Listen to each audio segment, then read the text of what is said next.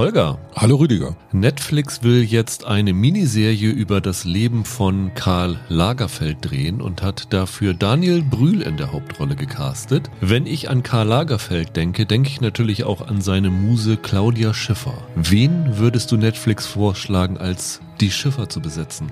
Oh, da habe ich niemanden. Und ich glaube, das wird denen genauso gehen. Die müssen irgendein unbekanntes Gesicht raussuchen, weil eigentlich ist das wirklich der Beginn ihrer Modelkarriere. Da muss sie als 18-Jährige auftreten. Deshalb Tut mir leid, da musst du eine Casting-Agentin fragen. Da okay. habe ich, hab ich keine Idee. Ich weiß aber auch gar nicht, ob sie wirklich drin vorkommen wird, weil die Miniserie beginnt, glaube ich, Anfang der 70er und eigentlich soll es so um seinen Konflikt mit Yves Saint Laurent gehen. Es könnte gut sein, dass die schon vorbei ist, bevor im echten Leben Claudia Schiffer für ihn auf den Laufstieg gegangen ist. Wenn's nicht so ist, Michael, hast du eine Claudia Schiffer parat? Nicht so richtig. Also ich habe mir Bilder von der angeguckt aus dem Zeitraum der ja wohl in Frage käme. Und das Internet spuckt da nicht so richtig was aus. Also du kannst natürlich immer irgendwelche Leute nehmen, die nicht deutsch sind. So, da findest du immer irgendwen, der optisch in die Richtung geht. Also ich glaube, ich hatte eine gesehen, die hieß Brack Passenger oder so. Die sieht der relativ ähnlich, die ist 21, aber halt Amerikanerin. Okay, jetzt habe ich was. Wir greifen wieder auf Prothesen zurück und nehmen Lily James.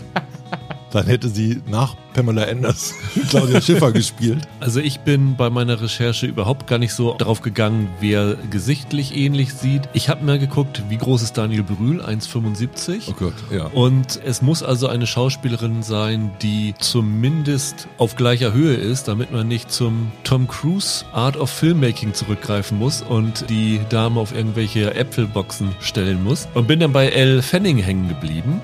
Die ist zwar jetzt 24 Jahre alt, äh, finde ich aber könnte noch eine 18-jährige Schiffer spielen. Ist so groß wie Daniel Brühl, also da kann man mit hohen Absätzen ganz leicht das hinkriegen. Und Fanning ist auch eine super Schauspielerin. Also ich habe das gesamte Dark-Jugendcast durchgeguckt und habe da nichts gefunden, was irgendwie passen könnte. Von daher, die drehen ja auch auf Englisch. Ich glaube, es wäre kein Problem, da eine amerikanische Schauspielerin zu nehmen. Wir werden sehen.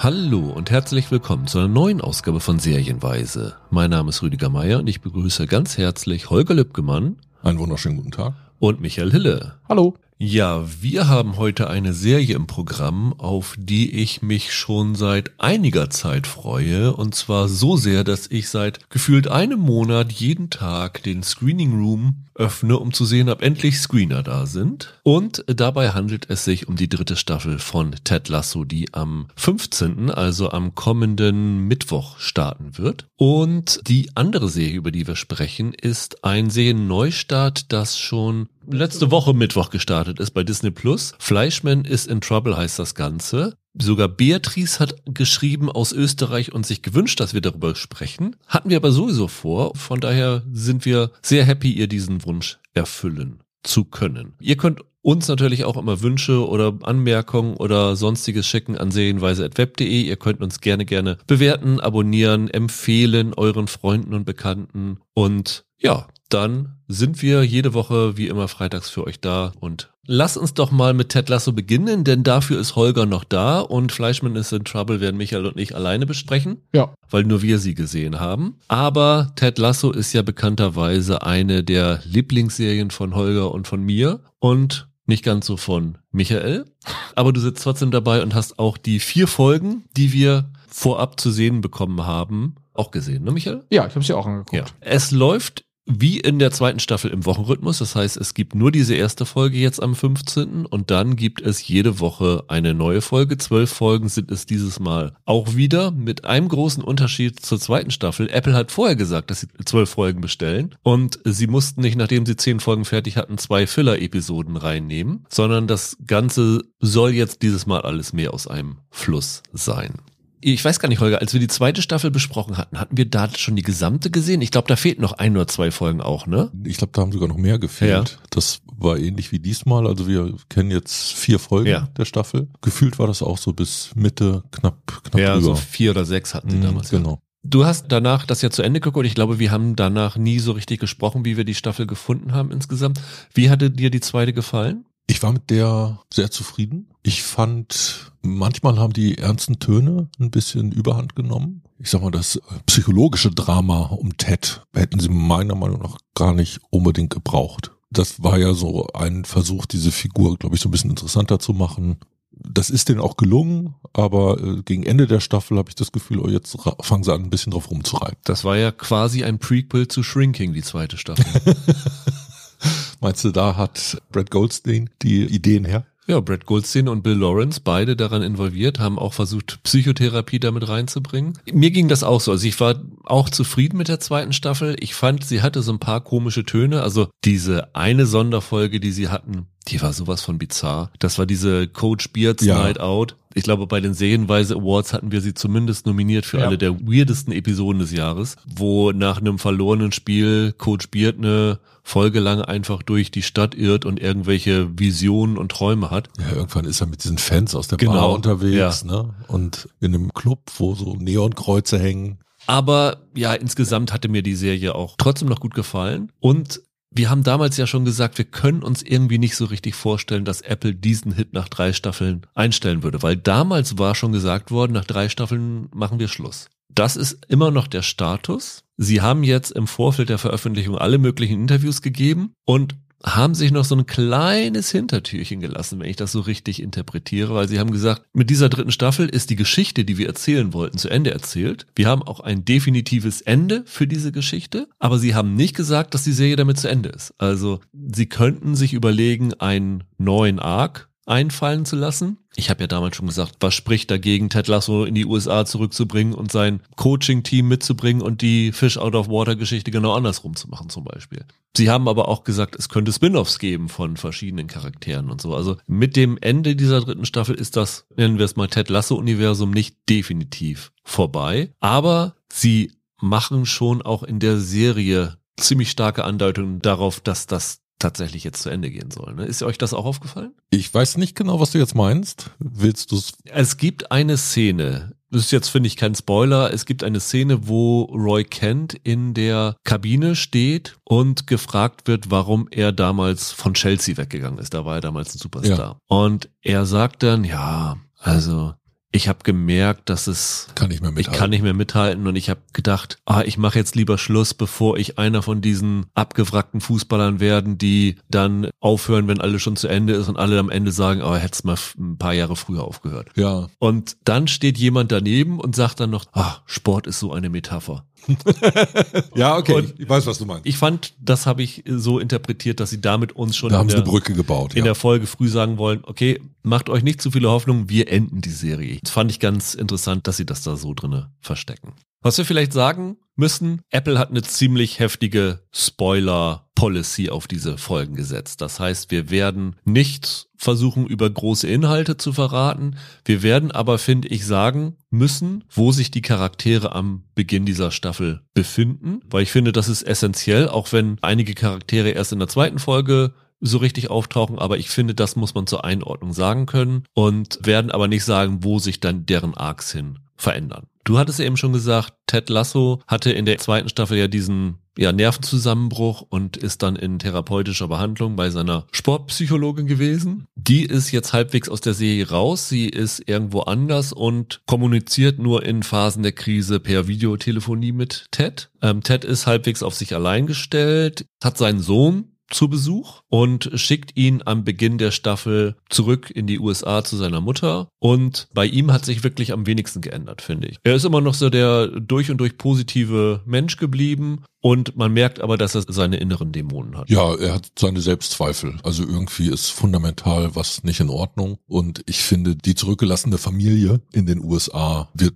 ein bisschen anders nochmal als Thema oder als Problem für ihn thematisiert. Genau. Der Verein ist ja in der zweiten Staffel aufgestiegen, wieder zurück in die Premier League. Und dann hat sich herausgestellt, dass der ehemalige Besitzer von Richmond, der Ex-Mann von der jetzigen Präsidentin Rebecca, die von Hannah Waddingham gespielt wird, der aktuellen ESC-Moderatorin, kann man nochmal sagen. Der hat den rivalisierenden Verein West Ham United aufgekauft und ist dort jetzt der Boss und hat sich Teds ehemaligen Assistenzcoach, den früheren Zeugwart Nate, Nick Mohammed spielt ihn, geholt als Chefcoach. Und das hat ja am Ende der zweiten Staffel damit geendet, dass wir ihn mit ergrauten Haaren im José Mourinho Gedächtnislook in die Kamera blicken sehen. Das war das letzte Bild der zweiten Staffel, was dazu geführt hat, dass alle gesagt haben, ja, er, Nate ist zu Darth Vader geworden.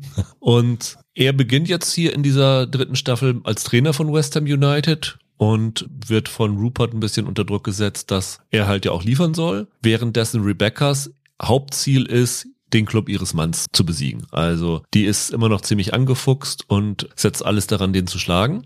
Setzt auch dementsprechend Ted ein bisschen unter Druck. Und ansonsten haben sich noch einige Beziehungslagen geändert, ne? Zwischen den beiden Staffeln. Also Roy und Keely, das Ja. Traumpaar der zweiten Staffel, hatte ja am Ende der zweiten Staffel so ein kleines Krisengespräch. Das hat sich dann so entwickelt, dass die beiden jetzt getrennt sind in Mhm. dieser Staffel, zumindest zu Beginn. Wie Roy sagt, er hat mit ihr Schluss gemacht. Das betont er immer wieder, weil es sich das keiner vorstellen kann. Es gibt eine Folge, wo das großes Thema Ja. wird. Und das andere ist, wir hatten ja in der zweiten Staffel diese Kurzzeitbeziehung von Rebecca mit dem Mittelfeldspieler Sam. Die ist dann ja auch von ihr beendet worden und das zieht sich auch durch diese dritte Staffel durch, dass sie vielleicht Zweifel bekommt, ob das die richtige Entscheidung in ihrem Leben gewesen ist. Und ich würde sagen, das ist die Grundlage dieser dritten Staffel. Habe ich noch irgendwie was Essentielles vergessen? Ich glaube nicht, ne? Naja, man kann vielleicht nochmal die Ausgangslage für den Club, die sind nicht nur aufgestiegen, sondern alle Zeitschriften im Lande gehen davon aus, dass sie in der kommenden Saison letzter in der Premier Genau. League werden. Und so ein bisschen gibt's dann so eine Motivation, es allen zu beweisen. Ja. Das läuft unterschwellig so ein bisschen mit. Genau. Ist ein großes Thema vor dem ersten Spiel, das sie gegen Chelsea haben. Da wird das so ein bisschen als Motivationsmittel für die Spieler benutzt. Hier zeigt denen doch mal, dass wir nicht so schlecht sind, wie alle das prognostizieren. Und was man noch sagen kann, das war auch den Trailern ein bisschen zu sehen. Es gibt einen neuen Superstar, der bisher in Italien bei Juventus Turin gespielt hat. Sava heißt der. Und der gibt bekannt, dass er dort weggeht. Und nachdem er das bekannt gibt, reißen sich alle Vereine in der Premier League um dessen Dienste. Das ist so einer, wie sagt Higgins das, der Director of Football Operations. Er hat 14 Vereine und 15 Pokale in den letzten Jahren gehabt oder so. Also einer, der Erfolge bringt, aber Trouble macht und jemand, der einer sehr, sehr, sehr, sehr bekannten Fußballerfigur nachempfunden ist. Michael, den du sicherlich kennst, ne? Was? Nein.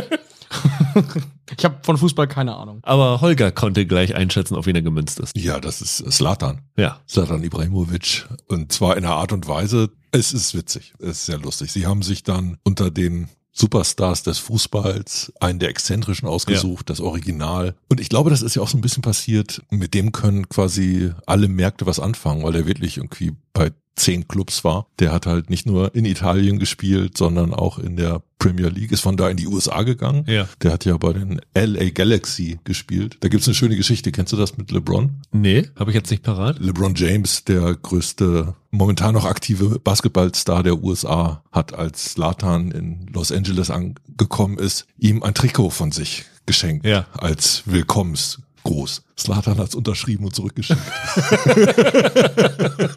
das ist Slatan. So einen Ego-Typen haben sie hier im Grunde genommen im, im Figurenensemble dazu genommen. Genau. Und Okay. man sieht es an dem Dutt, den er trägt, an dem Kinnbart, den er trägt und an dem gigantischen Rückentattoo, das er hat. Also, dass das kein anderer als Slatan Ibrahimovic sein Also soll. Ego ist nicht Ja. sein Problem. Wobei man eigentlich fragt, warum haben sie ihn nicht selber verpflichtet? Der spielt doch jetzt in einem Asterix-Film mit. Also, der hätte da doch auch gleich sich selbst spielen können. Slatan hätte das gekonnt. Ja. Slatan hatte wahrscheinlich zeitliche Probleme. Definitiv.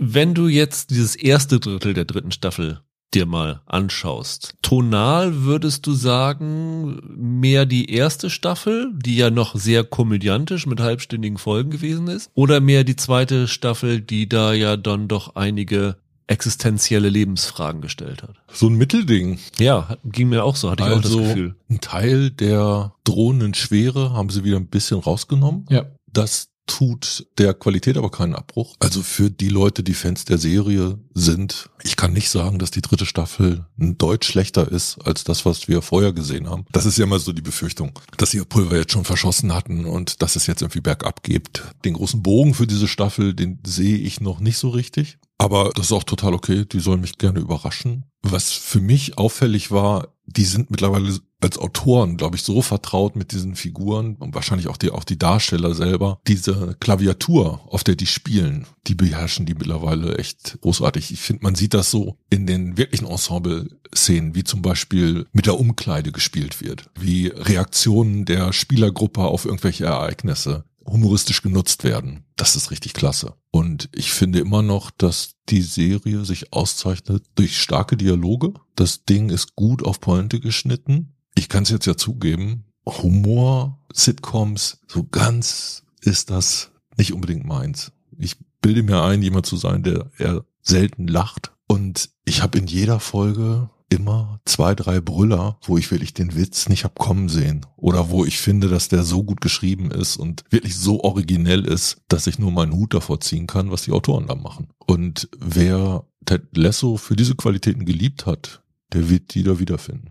Michael, du kannst ja mit diesem sportlichen Aspekt nicht so viel anfangen, aber immerhin bringen sie ja auch sehr viele popkulturelle Referenzen. Das müsste dir doch zumindest gefallen, oder? Ja, absolut. Und ich, Holger hat es ja schon gesagt, ich bin eigentlich sehr dankbar, dass die dritte Staffel, was das angeht, auch wieder leichtfüßiger geworden ist, als es die zweite war. Ich hatte ein Problem in der zweiten Staffel damit, dass sie versucht haben, so eine psychologische oder so eine Dramakomponente in dem Ganzen zu haben. Also, dass es dann Folgen gab, die wirklich sehr, es waren, glaube ich, nie ganze Folgen, aber sie hatten dann ja schon Plot-Elemente, die verhältnismäßig ernst und seriös durchgespielt waren. Das fand ich nicht immer überzeugend. Und hier funktioniert dieser Mix besser insgesamt. Also, in Staffel 2 haben sie das ja hauptsächlich mit der Ted Lasso-Figur selbst gemacht. Und da hat der für mich so ein bisschen verloren, ehrlich gesagt, im Vergleich zu dem sehr lustigen Cast um ihn herum. Und hier funktioniert der, glaube ich, auch als Figur für mich wieder etwas besser. Und es ging mir auch wie Holger, es gibt Szenen, die sind einfach wirklich sehr lustig. Auch ohne, dass ich den Fußballbezug habe. Die Serie ist manchmal einfach unerwartet lustig. Die ist echt, wie Holger schon sagt, gut auf Pointe geschrieben und sie brauchen relativ lang, um auf diese Pointe zu kommen. Also sie liefern sich so einige Wortgeplänkel und du denkst ja, du weißt, worin das Ganze hingeht und am Ende kommt dann aber so ein, so ein Klopper, womit du nicht, nicht gerechnet hast. Also beispielsweise irgendwann unterhalten sie sich darüber, ich weiß gar nicht, wie sie darauf kommen, was ihr Lieblings-Julie Andrews-Film ist. Ja. Und das hat zum Beispiel einen ganz schönen Rausschmeißer und es ist einfach eine Serie, ich habe, glaube ich, als sie vor zwei Jahren da war, hatten wir bei den Serienweise Awards den Preis, mit wem man am liebsten ein Bier trinken würde. Und da hatte ich natürlich Roy Kent gesagt. Aber im Grunde ist das ein Ensemble, wo ich mit jeder Figur gerne eintrinken gehen würde, weil das ein so unglaublich liebenswürdiger Cast ist und ich bin einfach schockverliebt in jede einzelne Figur in dieser Serie. Also mittlerweile ist es ja so, wir haben ja zwischen der ersten und zweiten Staffel gesagt, dieser Ensemble-Gedanke wird größer. Also die, ja. die Figuren bekommen mehr Platz und den Platz bekommen sie natürlich zu Lasten von Ted Lasso. Ja. Also die erste Folge hier ist noch ziemlich stark aus seiner Perspektive, aber ja. selbst danach nehmen sie ihn schon zurück. Und umgekehrt ist es so, dass einige der Nebenfiguren, da habe ich das Gefühl, deren Anteil wird noch mal größer. In diesem Fall ist das zum Beispiel Kili, die in der Staffel einen neuen Job anfängt und die Art und Weise, wie zum Beispiel allein ihr Arbeitsplatz eingeführt wird, das geht jetzt wirklich weit weg vom AFC Richmond und hat trotzdem Platz in der Serie. Was für mich das Tolle ist, ist halt wirklich dieses Ensemble funktioniert und das funktioniert in einer Art und Weise, dass ich das Gefühl habe, diese Schauspieler wissen, dass sie hier richtig schöne Rollen für sie haben. Die sind in einer Art und Weise dabei, dass man so das Gefühl hat, denen ist durchaus klar, dass das ein Glücksfall ist, dass die eine Serie haben, die nicht nur so erfolgreich ist, sondern dass eine Serie haben, wo dieser Writing Room offensichtlich so gut ist, dass der denen Material gibt, dass die, dass die glänzen können. Und das betrifft nicht nur ein oder zwei, sondern das betrifft vier, fünf, sechs, sieben Figuren in diesem Ensemble. Das ist was Tolles. Habt ihr nicht aber trotzdem das Gefühl, auch wenn es jetzt so Sachen gibt wie dieses PR-Beratungsbüro von der Kili, dass diese dritte Staffel wieder näher am Fußball ist als die zweite Staffel? Das ist eine gute Frage. Sagen wir mal so, nicht, vielleicht nicht näher am Fußball, aber näher an der Saison. Ich fand, in der ersten Staffel ging es ja sehr darum, halten sie die Klasse oder halten sie nicht ja. die Klasse. Und in der zweiten Staffel war es, glaube ich, von vornherein allen klar, dass sie den Wiederaufstieg schaffen würden und deswegen haben sie sich auch gar nicht mehr so auf diesen Saisonverlaufsaspekt konzentriert. Aber hier in dieser dritten Staffel hast du wieder ein Ding, es gibt eigentlich in jeder Folge die wir gesehen haben, ein Spiel mindestens, wenn ich mich nicht ganz täusche. Ja. Du hast so diesen klassischen Aspekt von die Indianer von Cleveland, dass du eine Montage aus verschiedenen Spielen bekommst und den Tabellenverlauf eingeblendet Ja. bekommst. Also, Okay, ja, ja. dass der Erfolg des Teams wieder mehr in den erzählerischen Vordergrund gerückt ist, hatte ich so das Gefühl. Ich finde, diese Einbettung in den Fußball funktioniert diesmal ein bisschen anders, weil sie, ich, ich finde, so ein bisschen expliziter existierende Vereine integrieren. Also, dass es jetzt äh, West Ham als Gegner gibt. Ja. In der zweiten Folge dreht sich sehr viel um ein Auswärtsspiel bei Chelsea und dadurch ist dieses Fußballbiotop so ein bisschen präsenter. Ich habe das Gefühl auch, dass sie durch den Erfolg der Serien einen ganz anderen Zugang bekommen haben. Das kann sein, ja. wenn sie da in den Stadien sind, habe ich das Gefühl, äh, es sei denn, die haben wirklich richtig, richtig Kohle für Kulissen raushauen dürfen, dass sie in den Stadien gedreht haben. Also es gibt so eine Szene, wo die Rebecca an so einer Wand, ich glaube, dass es bei West Ham vorbeigeht, wo Sachen stehen, die eigentlich nur in diesem Stadion sein können. Und das fand ich echt irre. Und was das auch so ein bisschen zeigt, dass sich die Unterstützung von der Fußball-Community ziemlich geändert hat. Ist euch aufgefallen, dass die Trikots von AFC Richmond jetzt einen echten Sponsor haben, einen echten Trikotsponsor haben? Also jetzt nicht die, nicht der, nicht der Markensponsor, Ja. aber es äh, ist jetzt das Logo eines sehr bekannten Sportartikelherstellers auf der Brust drauf. Und vorher hatten sie so ein Ja, äh, No-Name-Brand oder so. Also da haben sie jetzt auch so Product Placement ein bisschen was drinne. Aber das haben sie total verschossen, oder? Ich meine, wenn die jetzt zum Beispiel richtig geile Trikots hätten, Ja. das ist doch der. Merch-Artikel Ja, ja, klar. schlechthin. Ich habe bisher auf den Straßen noch niemanden mit einem AFC Richmond Trikot gesehen und Roy Kent hinten drauf. Und ich finde das eigentlich schade. Ja, aber ich glaube, das gibt es, oder? Ja, wahrscheinlich schon. Aber meinst du, das liegt daran, weil die Trikots nicht schick genug sind? Oder weil da diese fiktive Dating-App Benta drauf ist? Ja, vielleicht. Ist besser als der ehemalige Trikotsponsor von Werder Bremen. Du, wenn die ein richtig geiles Trikot und dann vielleicht noch mit einem lustigen Fake-Sponsor da drauf hätten, dann hätte auch die Verlängerung der Serie ins Ja. Merchandising ein Erfolg werden können. Das ist mir als popkulturelles Phänomen noch nicht untergekommen, was ich aber eigentlich schade finde. Da sehe ich Potenzial. Also ich spiele bei FIFA 23, kannst ja AFC Richmond spielen Ja, und kannst ja. Ted Lasso als Trainer auswählen. Dann nehme ich immer die Auswärtstrikots, die finde ich irgendwie geiler als das Heimtrikot, wenn ich den Richmond spiele. Die sind doch so Lachsfarben oder so, ne? Ja, ja, genau. Das, das sieht, wenn du die, die Spielsettings auf Regen stellst, sieht das irgendwie geil aus. In, in, in nass sieht das irgendwie geil aus. Wir hatten uns ja in der zweiten Staffel so ein bisschen beschwert darüber, dass diese Nate-Figur, die ja in Ja. der ersten äh, Staffel so ein echter Sympathieträger gewesen ist, so zum Bösewicht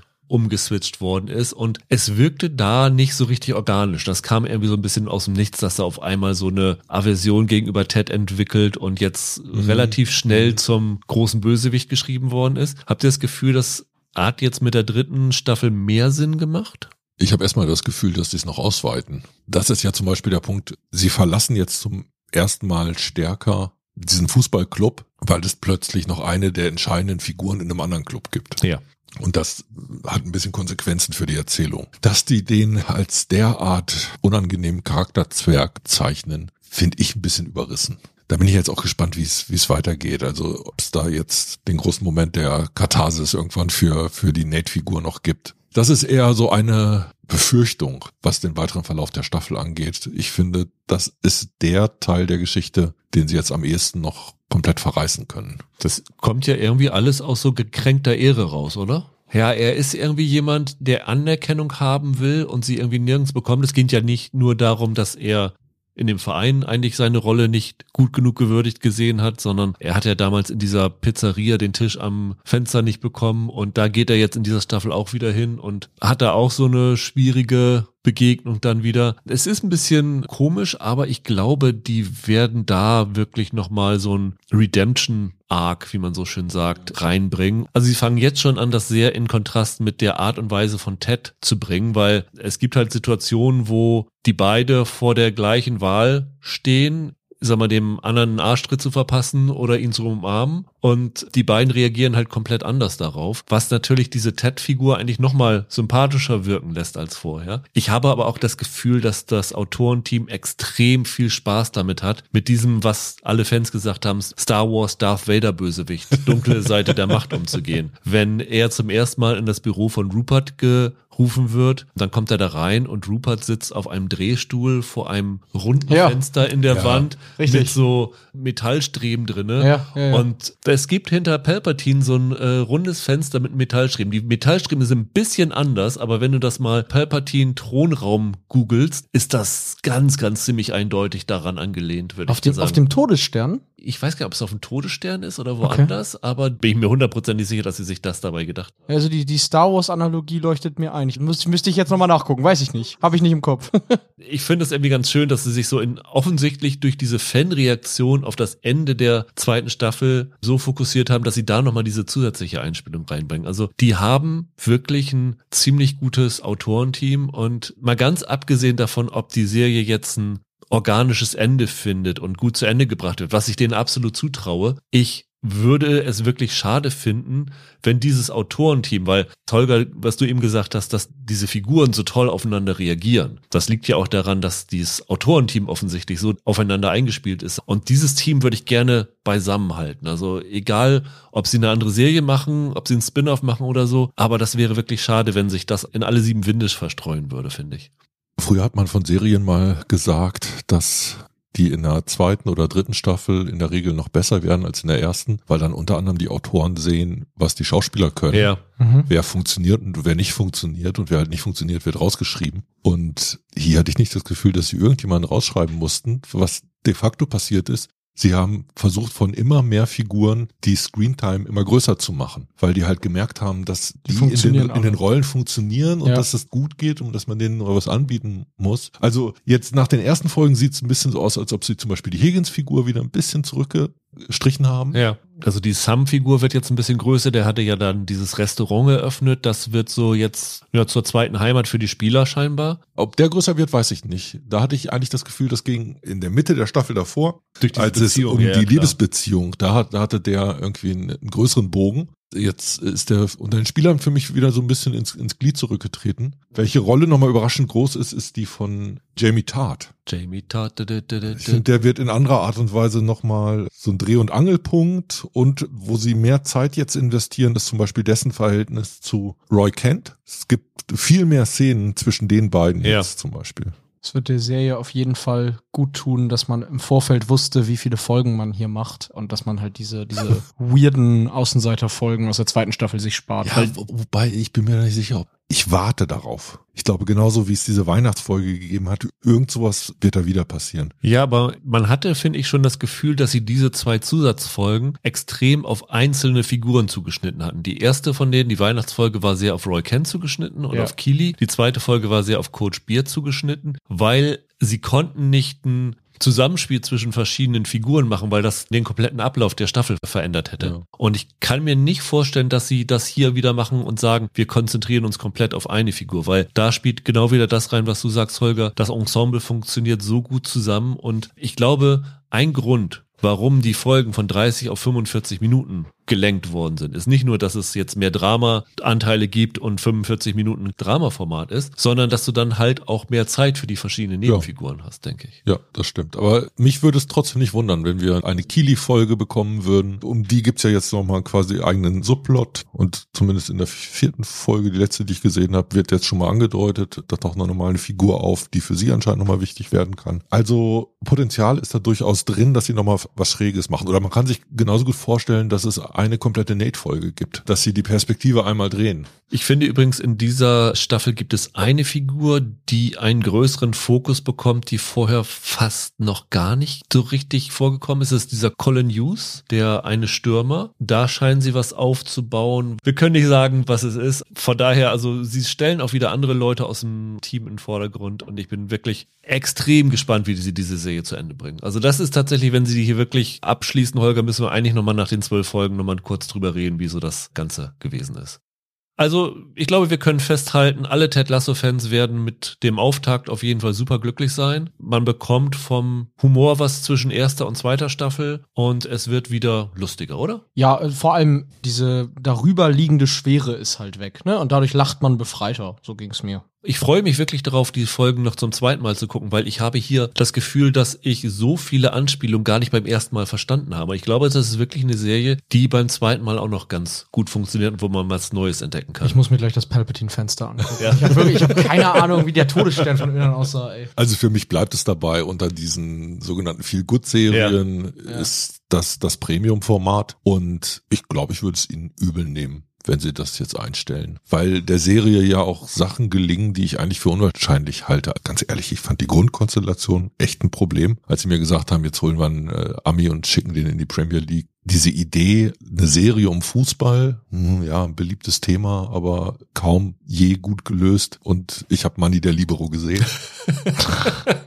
Den ist da schon was Ungewöhnliches gelungen und das wäre wirklich schade, wenn das vorbeigeht, weil sich offensichtlich so viele Leute darauf einigen können. Aber Jason Sudeikis hat gesagt, genau das ist der Effekt, den sie haben wollen. Sie wollen, dass die Serie aufhört und die Leute sagen, ach, wir hätten gerne mehr gehabt, als dass die Leute sagen, ach, hätte der Mann zwei Staffeln vorher Schluss gemacht. Ja, aber ganz ehrlich, Ted Lasso brauche ich am wenigsten. Das stimmt. Also mit dem Figurenarc, den der hatte, bin ich sofort wieder dabei bei der Roy Kent Serie, die anschließt. Ich auch. Wunderbar, Holger, dann entlassen wir dich und ich weiß gar nicht, wann bist du das nächste Mal da? Nächste Woche 14 nächste Woche Tage? 14 Tage. Ja. Ihr werdet mich zu hören bekommen. Bis dann. Mach's gut. Ciao. Viel Spaß noch. Tschüss. Ciao.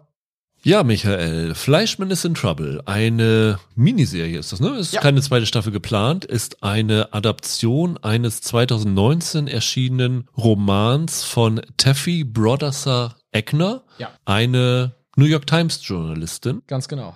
Es sind acht Folgen die alle schon verfügbar sind bei Disney Plus, weil die sind am 1. März gemeinschaftlich veröffentlicht worden. Die acht Folgen haben recht unterschiedliche Lauflängen. Ich glaube, die kürzeste ist so 40, 42 Minuten lang. Die ja. längsten, die beiden am Ende haben alles über eine Stunde. Ich glaube, fast sogar 70 Minuten eine Folge. Da magst du recht mit haben, ja, so ungefähr, ja. So, es ist ein bisschen äh, Zeitinvestment, aber in den USA ist diese Serie extrem gelobt. Und kleine Offenlegung, ich habe die Serie nach anderthalb Folgen abgebrochen gehabt. Mhm. Und dann hatte Michael mir geschrieben, ich weiß gar nicht, was du hast. Ich finde die super. Ich finde die großartig. Ja, da hatte ich aber selber erst anderthalb Folgen oder so gesehen, als ich das geschrieben habe.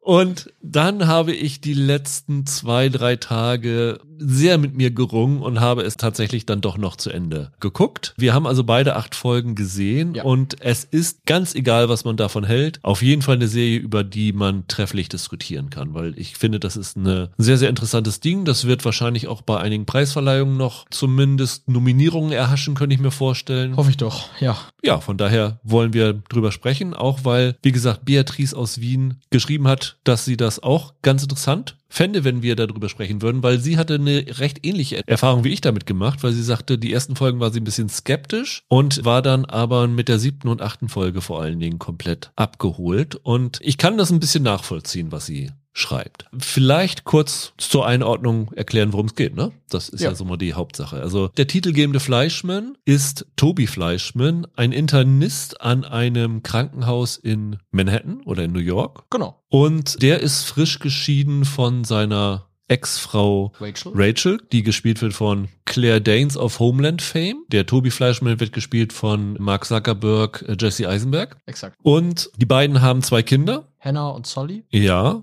Ich bin aber so schlecht mit Alterseinschätzungen. Elf, ich, Elf die, die, neun? genau, die Hannah ist ein bisschen älter. Elf, sagen wir mal, der Junge ist so ungefähr neun. Also die beiden haben geteiltes Sorgerecht und irgendwann taucht die Rachel nicht auf und er ist allein da mit den Kindern. Ja, genau. Er hat sich halt drauf gefreut, die Kinder mal wieder so ein Stück von der Backe zu haben ja. und den Sommer zu genießen. Es ist ja ein großes Thema, dadurch, dass er jetzt frisch geschieden ist, dass er sich auf dem Datingmarkt ausprobieren will. Er hat sich jetzt Apps runtergeladen, um Frauen kennenzulernen und jetzt die Rachel kommt nicht, holt die Kinder nicht ab und jetzt hat er die weiter an der Backe und seine Datingpläne sind zerschossen. Genau. Und er macht sich aber keine großen Gedanken, weil sie das schon öfter mal gemacht hat. Sie hat die Kinder öfter mal vergessen, hat sich auch öfter mal nicht abgemeldet, wenn sie später gekommen ist, ja. macht sich da irgendwie keine großen Gedanken dabei. Genau. Und ist in erster Linie angepisst, dass sie nicht da ist und er jetzt sein Leben ein bisschen umstellen muss und äh, beruflich dann auch steht kurz vor einer Beförderung da mit der Zeitkoordination in Probleme gerät. Und wir erfahren auch noch, dass er jetzt nach seiner Scheidung wieder Kontakt zu alten College Freunden aufgenommen hat. Das ist einmal Libby, die gespielt wird von Lizzie Kaplan aus Masters of Sex. Genau. Die auch als Erzählerin der Geschichte fungiert. Die die ist der Off-Kommentar des Ganzen. Ja. Was anfangs noch nicht so ganz klar wird, aber am Ende der Serie dann erklärt wird, warum das so ist. Im Roman wird das Ja. auch so sein. Sie ist ja beruflich auch Autorin. Genau. Im Buch ergibt das dann wahrscheinlich sogar noch mehr Ja. Sinn. Und der andere ist Seth,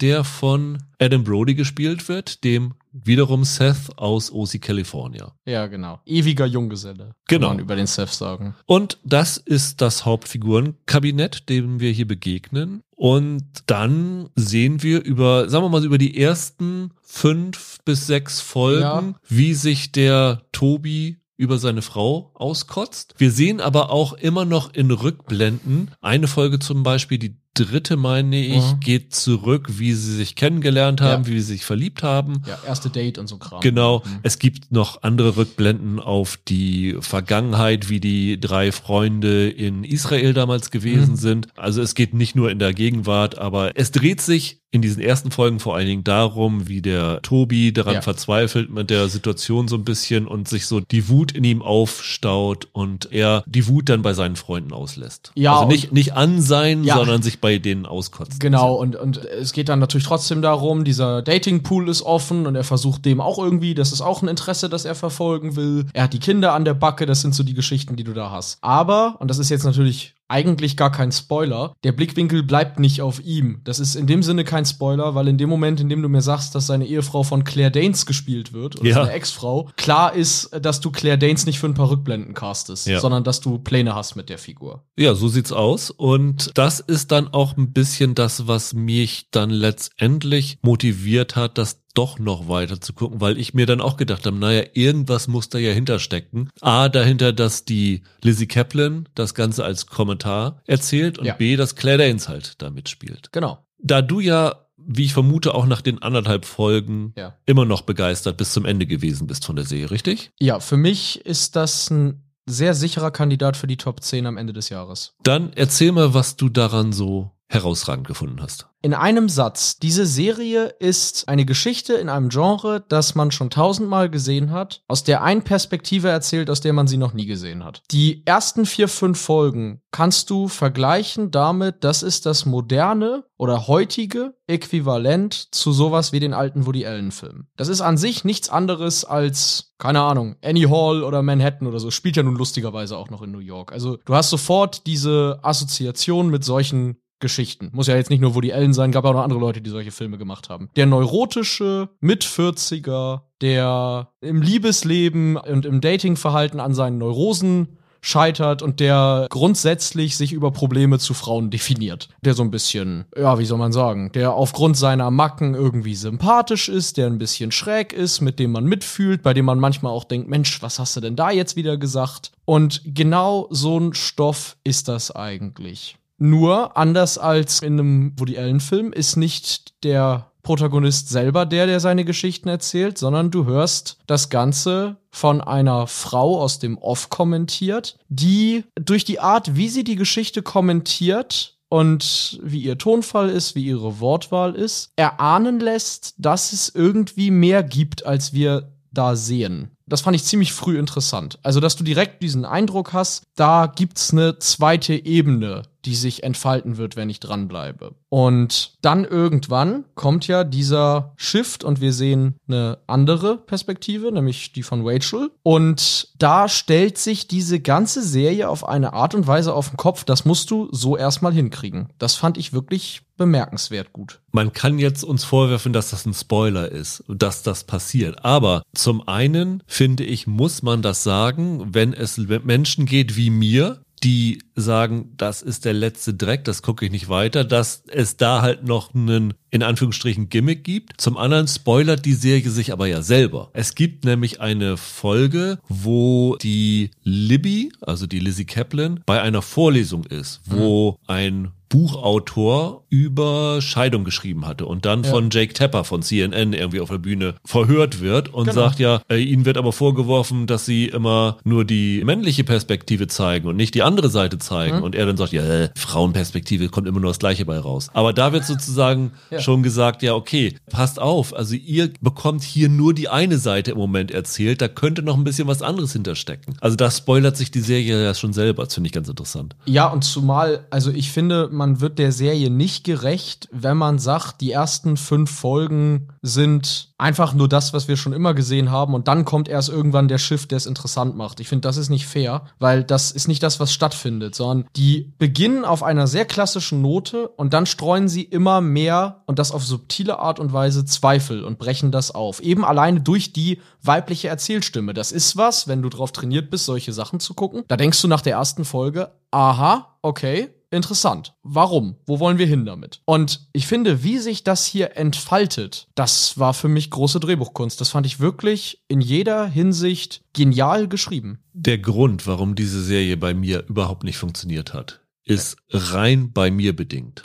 Also ich finde es immer ganz gut, wenn man weiß, dass man selber irgendwelche Probleme hat, die mit eigenen Vorlieben oder Abneigung zu tun haben. Also ich glaube, das, was ich mit dieser Serie verbinde, werden die wenigsten haben. Okay. Und bei mir geht es gar nicht so sehr um die Thematik, aber es gibt vielleicht so zwei, drei Aspekte, die mich generell im Moment abturnen, die die Serie alle erfüllt. Das eine ist der Off-Kommentar. Ich habe das Gefühl, dass ich im Moment in jeder zweiten Serie einen Off-Kommentar zu hören bekomme. Und Mhm. mir gehen diese Off-Kommentare mächtig auf den Senkel. Das war bei Luden zuletzt so. Sogar bei Serien, die ich mag, wie 1883, empfand ich den Off-Kommentar als störend. Und hier, ich verstehe den Zweck, den sie damit erfüllen, aber da das ein so oft genutzter Erzählmechanismus gerade ist, stört es mich ein bisschen. Okay, kann ich nachvollziehen. Bei mir wäre es jetzt in dem Fall so, dass ich das dann als stark empfand, dass du hier mal einen Off-Kommentar hast, der wirklich Teil des Konzepts Ja. ist. Es gibt Serien, Luden ist eine davon.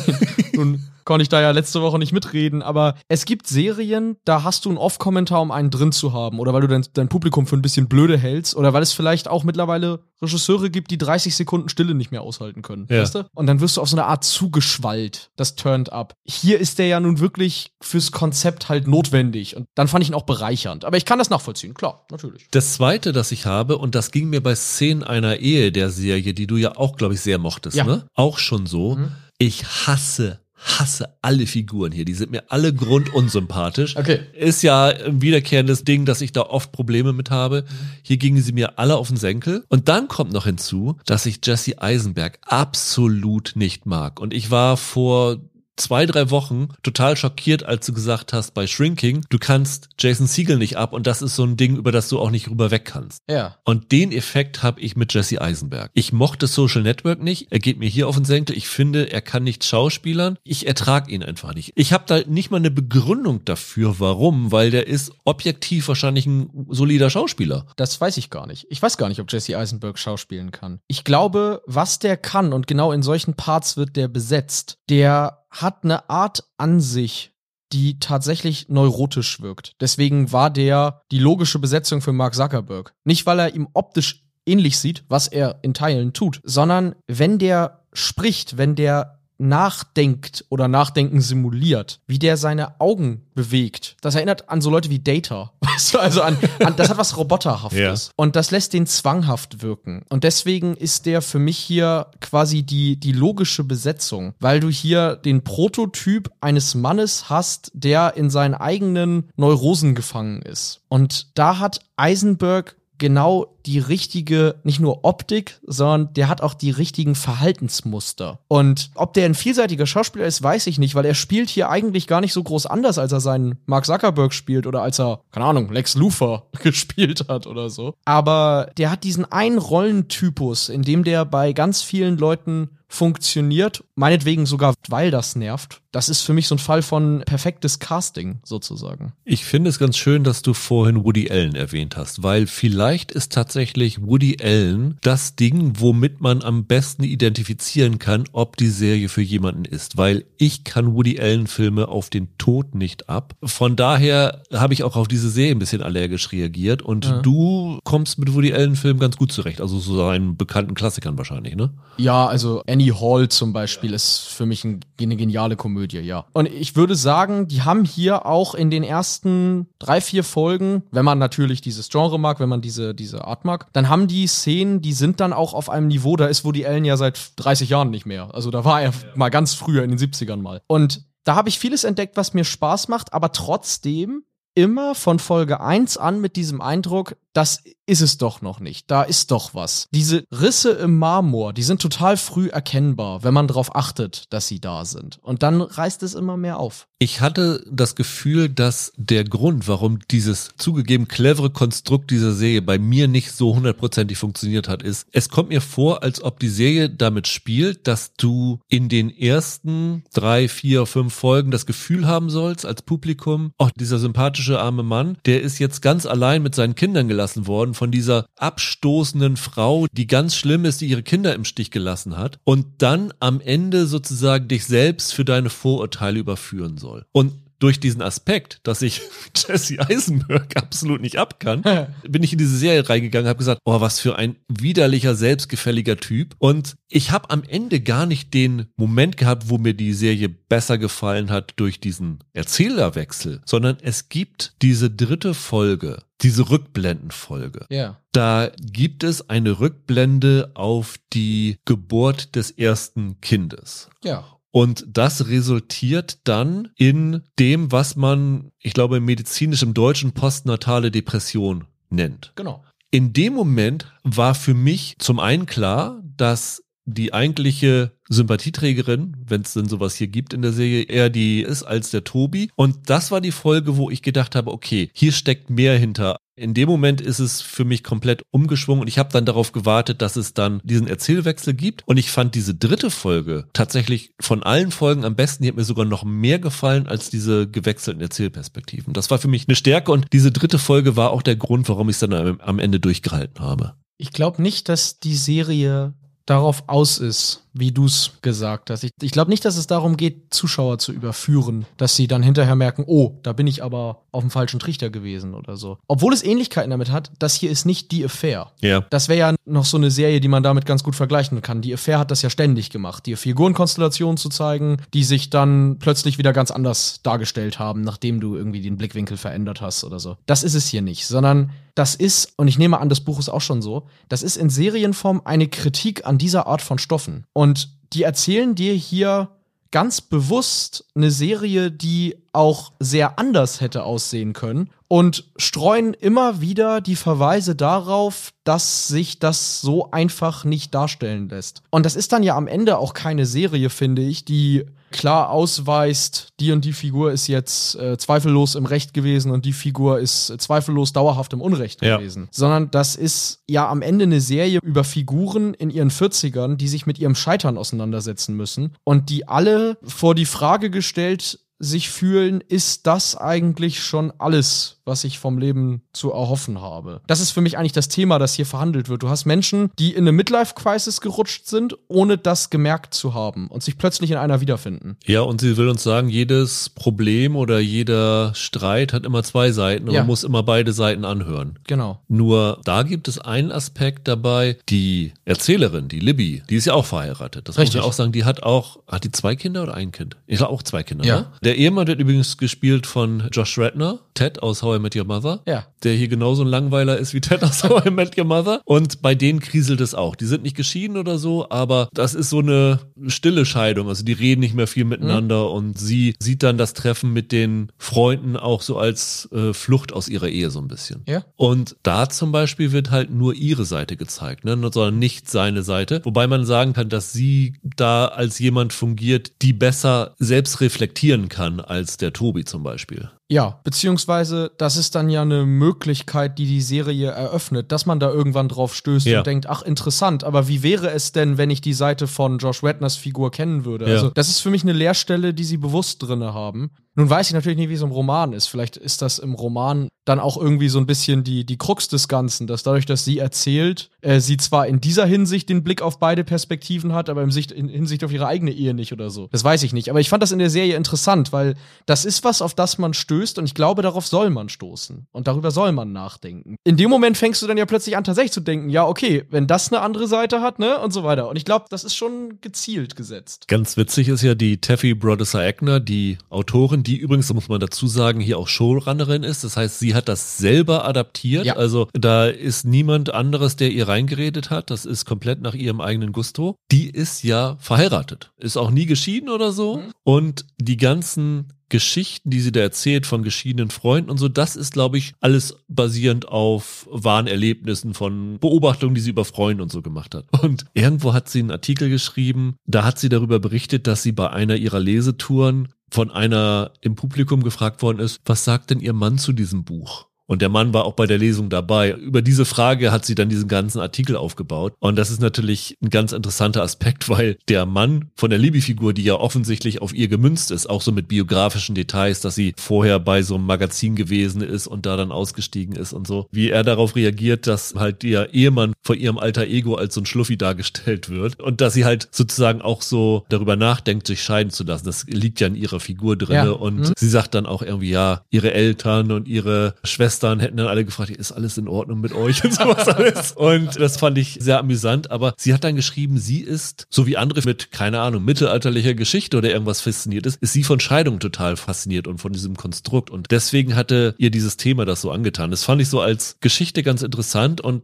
hat mir dann auch so ein bisschen dieses Wissen, diese Serie noch ein bisschen mehr erklärt, was dahinter steckt. Das fand ich tatsächlich ganz gut. Ich muss jetzt, wenn ich die acht Folgen durchgeguckt habe, sagen, die ist für mich eine okaye Serie. Es wird definitiv keine sein, die bei mir in der besten Liste kommt, aber ich bin froh, dass ich sie zu Ende geschaut habe, weil nach anderthalb Folgen hätte ich sie in meine schlechtesten Liste des Quartals gepackt und das hat sie absolut nicht verdient, weil die ist zu gut gemacht, die ist gut gespielt, wobei Claire Danes als jemanden mit Nervenzusammenbruch habe ich jetzt in acht Staffeln Homeland schon so oft gesehen, dass ich das jetzt eigentlich nicht nochmal gebraucht hätte. Kann man so sehen. Ich finde die hier, genau wie ich sie- wie in Homeland, einfach wahnsinnig intensiv in solchen Szenen. Ja, die ist total intensiv. Ja, man kann sagen, das ist Typecasting. Das ist Jesse Eisenberg hier auch. Aber die hat so eine Wucht in solchen Szenen. Meinetwegen könnte die Kamera da zwei Minuten länger draufhalten, wenn, wenn das aus ihr rausbricht. Ich war da total fasziniert von. Also für mich ist die, was sowas angeht, ist die der MVP. Das ist sie hier auch. Ich war froh, Adam Brody wieder zu sehen.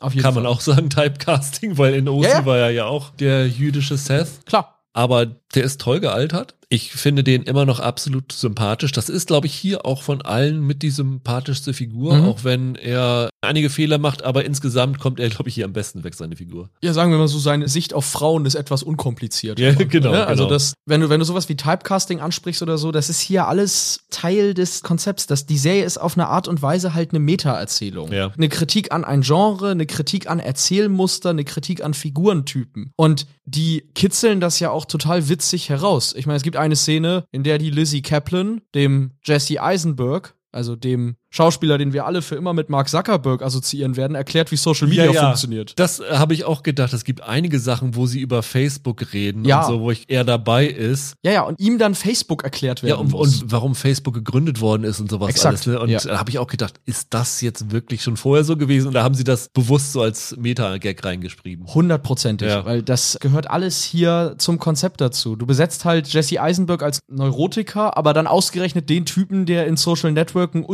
Ultra-Unsympathen gespielt hat und so weiter. Das sind alles bewusste Kniffe, die die hier verwenden. Und das ist für mich als Package eine dieser wenigen Serien, wo ich sagen kann, die ist in der Art und Weise, wie sie konzipiert wurde, einfach eine Bank. Jedes Detail ist klug durchdacht, bis hin halt dann ins Casting. Und welchen Schauspieler besetzen wir, mit welchen Rollen assoziiert man den und wie wirkt sich das darauf aus, wie diese Figur gesehen werden wird. Also ich bin hin und weg davon. Ja, das stimmt, dass das wirklich so offensichtlich mit dem Bewusstsein gemacht ist. Ja, wenn man so drüber nachdenkt, Josh Radner ist bestimmt gecastet worden, weil er Ted aus How I Met Your Mother gewesen ist. Ja, absolut. Ja, es ist sehr lustig. Du sollst da nicht diese Figur in der Serie sehen, sondern du sollst die Figur aus How I Met Your Mother sehen. Ja, du sollst klar. Mark Zuckerberg sehen. Du sollst auch Ja. die aus Homeland sehen. Ja, ja, ja. Das ist absolute Absicht von Ja. vornherein. Das finde ich auf eine Art und Weise genial. Das sieht man nicht oft. Ja, das stimmt, das stimmt. Ja, also ich glaube, ihr bekommt durch unsere Diskussion vielleicht einen ganz guten Eindruck, ob die Serie was für euch ist oder nicht. Objektiv ist sie definitiv eine gelungene Serie, subjektiv für mich nicht gewesen, aber ich glaube, ich habe euch erklärt, warum ich ein Problem damit hatte und ihr könnt da ganz gut einschätzen, ob das für euch auch so gilt oder ob ihr da, was ich verstehe, drüber hinwegsehen könnt und in die Michael-Schiene einschwenkt und dann das vielleicht bei euch am Ende des Jahres in euren Top 10 auftaucht. Ich werde euch zwischendurch dran erinnern. Genau. Dann war's das für heute. In der nächsten Woche, Michael, bist du wieder dabei, denn wir sprechen über